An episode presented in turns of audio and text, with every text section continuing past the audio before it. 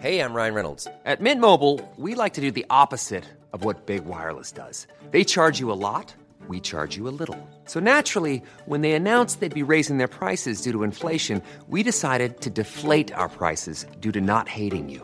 That's right. We're cutting the price of Mint Unlimited from $30 a month to just $15 a month. Give it a try at mintmobile.com slash switch. $45 upfront for three months plus taxes and fees. Promo rate for new customers for limited time. Unlimited more than 40 gigabytes per month. Slows. Full terms at mintmobile.com.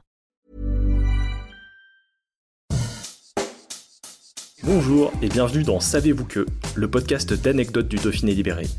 Chaque jour, on vous raconte une histoire, un événement marquant, qui vous permettra de briller en société et de vous coucher un peu moins bête. Savez-vous que Tesser, la fameuse marque de sirop, est née à Grenoble? Eh oui, sans elle, votre placard aurait été tout tristoun, sans même une bouteille de grenadine.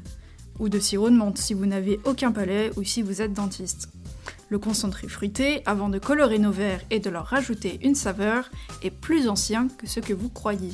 Tout commence en 1720, lorsqu'un monsieur prénommé Mathieu Tesser s'implante dans la capitale des Alpes, Grenoble. Mais là, il fallait mieux écarter son verre d'un enfant en poil curieux. Ce qui était vendu dans les bouteilles, ce n'était pas du sirop de fruits, mais de l'alcool. Plus précisément, le ratafia de cerise.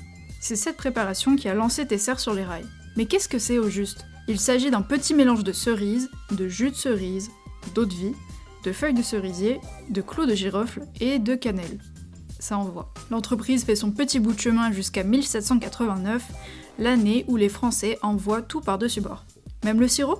Oui, même le sirop. Car le petit-fils de Mathieu, Camille, avait repris l'affaire familiale.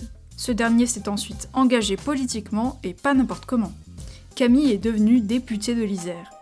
Il n'avait plus vraiment le temps de siroter du ratafia sur son transat, bien que les transats n'existaient pas à l'époque. Quelques têtes coupées et une guerre mondiale plus tard, Tesser change de plan d'attaque. En 1927, la marque laisse ses bouteilles de liqueur de côté pour s'attaquer à un nouveau genre de produit, celui que nous connaissons tous, les sirops. Tout ça grâce à une nouvelle technique pour s'assurer que nos aliments sont sains, la pasteurisation. Voici comment ça se passe. Certains aliments sont rapidement chauffés pendant peu de temps pour tuer tous les germes. Et pour le sirop, il faut d'abord dissoudre du sucre dans de l'eau. Après avoir filtré et pasteurisé le mélange, on peut rajouter les arômes. C'est là qu'entrent en jeu les jus de fruits, les épices, les extraits de plantes, avant de rejoindre son bidon attitré dans les rayons. Là, ce sera ouvert à plus de monde. Entre-temps, les affaires fonctionnent bien, une usine est construite à Kroll, en Isère. Et les sirops abondent. On peut trouver ces produits un peu partout sur l'Hexagone. Il suffit de fouler le sol d'un supermarché. D'ailleurs, Tesser est loin d'être la seule marque de sirop implantée dans la région. Antésite, Pigalet, Aiguebel. Comment ça se fait d'ailleurs? La réponse, il suffit de la repêcher dans un dossier du Dauphiné libéré qui portait sur ce sujet. Ouvrez les guillemets, la région est riche en matières premières. Les vergers et les exploitations agricoles y sont assez nombreux. On a, en plus, un paysage assez varié, nous disait Loïc Couillou, le président du syndicat des sirops. Pêche, mûres, framboises, fraises, poires, abricots. Vous l'aurez compris, à peu près tout pousse à proximité, ce qui permet d'avoir une certaine variété dans les sirops.